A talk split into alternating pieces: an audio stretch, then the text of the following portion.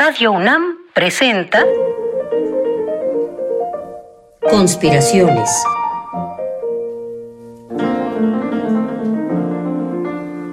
Bitácora de un admirador de Balzac. Por Otto Cázares.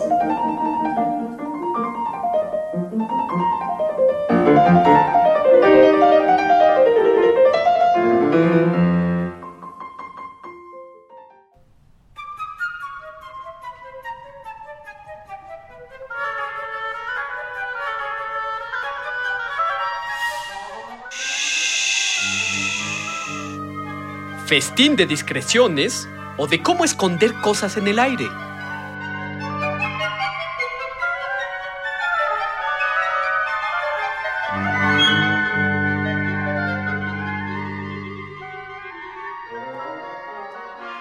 ¿Qué tal, conspiradores indiscretos? Prepárense para un festín de discreciones. Lo sé, lo sé. Esto es un programa de radio y en realidad los silencios radiofónicos se utilizan solo para crear algunos efectos, para causar estados introspectivos en el que escucha. Yo en realidad no podría guardar silencio en esta festividad de silencio. Puedo, en cambio, hablarles de la facilidad con que se rompe un silencio ritual. Por ejemplo, en un hermosísimo cuento del budismo zen titulado precisamente Silencio. En este cuento, cuatro monjes budistas han organizado una sesión espiritual de silencio, recogimiento y meditación.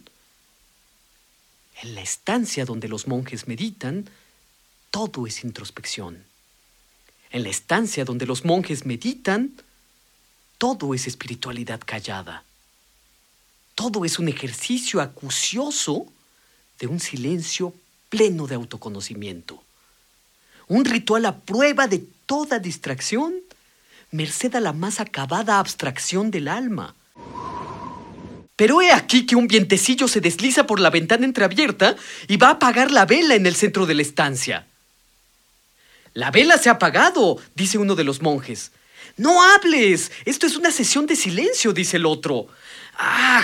¿Por qué hablan ustedes dos en vez de guardar silencio? dice el tercer monje. Yo soy el único que no ha hablado, dice el cuarto. En este bello cuento del budismo zen se muestra cuán endeble, cuán precario es el equilibrio en el que descansa un contrato de silencio. Se requieren ejercicios para mantener intacto un silencio y se requiere una sofisticación emocional para practicar la discreción. En el tratado acerca de la amistad, que escribió Marco Tulio Cicerón hace cerca de dos mil años, se plantea una interesante cuestión acerca de si el máximo de reciprocidad en una amistad se logra o bien entregándose por entero al amigo o bien reservándose el derecho a ocultar ciertos pensamientos. El romano se inclina por la segunda posibilidad, y es que como mucho tiempo después de Cicerón escribió Friedrich Nietzsche, quien se da por entero al amigo termina cansándolo. Un amigo apuntó en Así hablaba Zaratustra, debe ser un maestro en el arte de adivinar y de callar. No has de empeñarte en ver todo, apunta Friedrich Nietzsche. La conservación de la amistad requiere de intuición, requiere de saber imaginar al otro. Hay un sociólogo alemán de nombre George Simmel que estudió y reflexionó con mucha solvencia el jugoso tema del secreto. Algunos de sus pensamientos pueden venir muy bien al cuento. También Simmel concuerda con Cicerón y con Friedrich Nietzsche cuando dice es necesario no querer saberlo todo acerca del otro. El otro es alguien que puede tener la voluntad de rebelarse o de esconderse.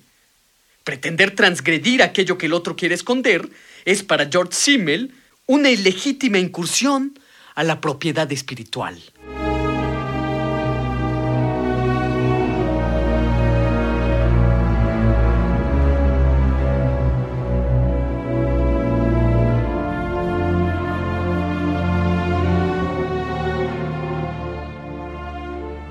Pero aún hay más, siguiendo a este genial sociólogo George Simmel, que estudió con tanta solvencia a Goethe y a Rembrandt, con la que estudió el tema que nos ocupa, el festín de las discreciones o de cómo esconder cosas en el aire. Las relaciones humanas, dice Simmel, presuponen un mutuo no saber. Necesitan una cantidad de mutuo disimulo. O mejor dicho, necesitan una cantidad de mutua confianza. A menor confianza en el otro, hay una mayor necesidad de conocerlo entero, de incursionar a su propiedad espiritual. A mayor confianza, menor necesidad. Pero aquí hay algo esencial que aún no hemos delucidado cabalmente. Simmel hace una distinción oportuna entre el secreto, que es una ocultación deliberada, y la discreción, que es renunciar a saber lo que el otro no quiere mostrarnos. Yo lo pongo en estos términos. El secreto, lo que se oculta, siempre puede ser muy vulgar, desde luego. Puede intentarse ocultar una mentira, un embuste, una calumnia o una deslealtad. Pero del lado de la discreción no hay nada vulgar. La discreción deja una parte del otro en la oscuridad. Porque percibir todo con claridad, dice George Simmel, es destruir el encanto de la vida, es impedir que la imaginación juegue con la posibilidad.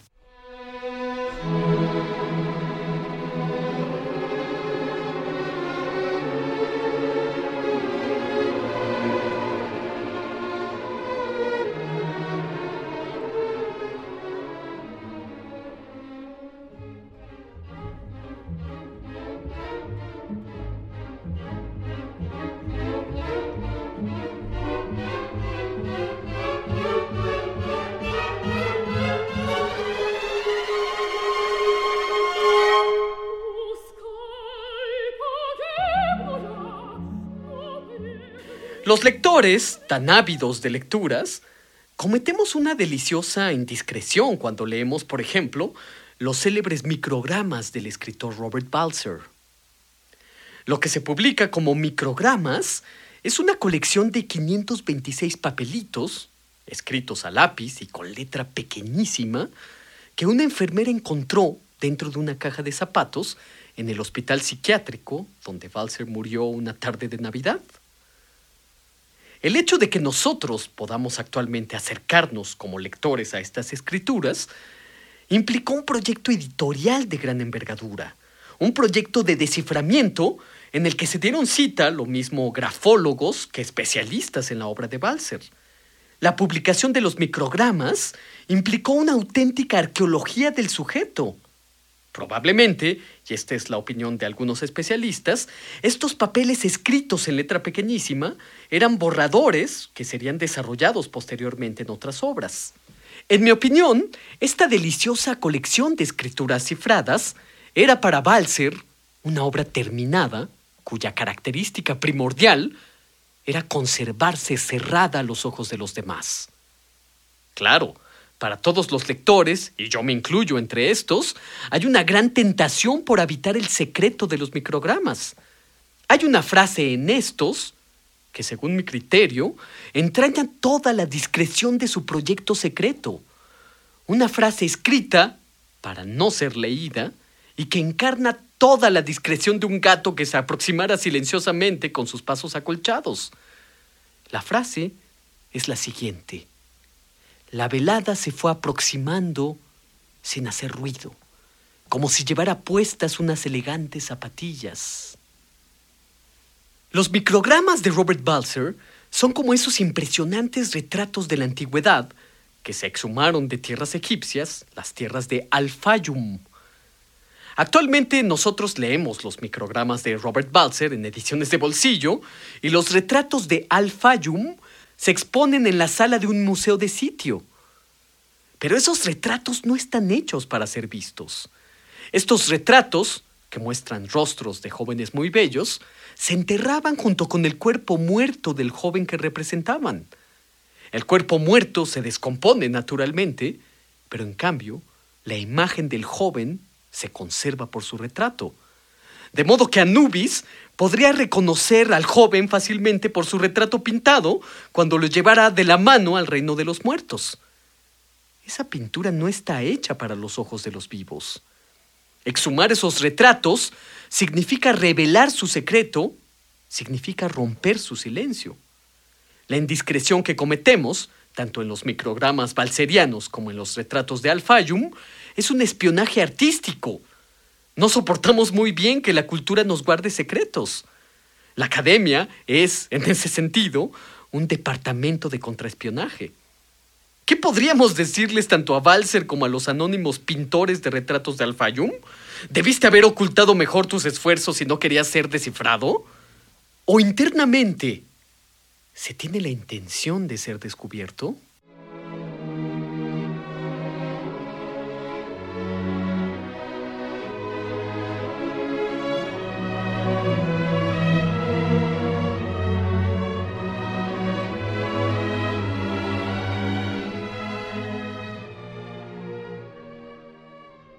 Esconder significa dejar huellas, escribió Walter Benjamin en su pequeña teoría del escondrijo.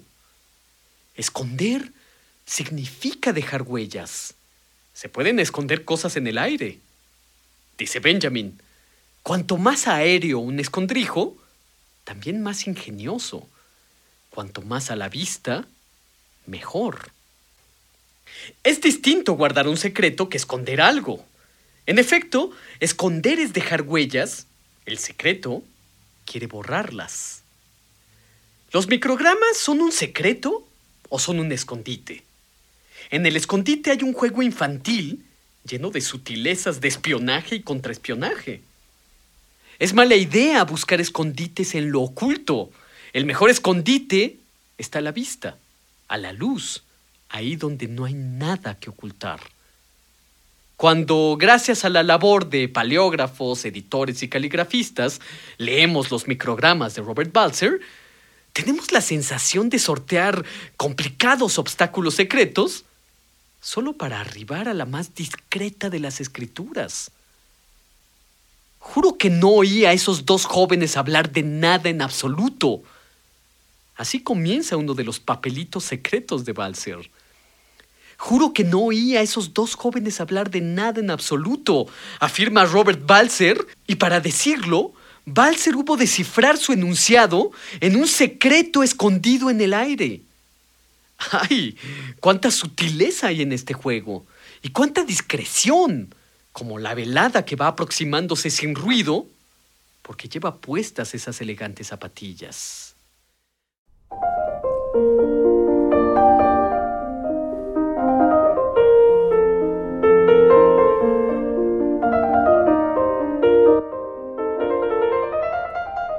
Y así, muy discretamente, estas conspiraciones, llegadas a su emisión número 36, se van algunas semanas de vacaciones, dejando paso a algunas retransmisiones, deseándole también discretas y felices fiestas y enormes bienaventuranzas.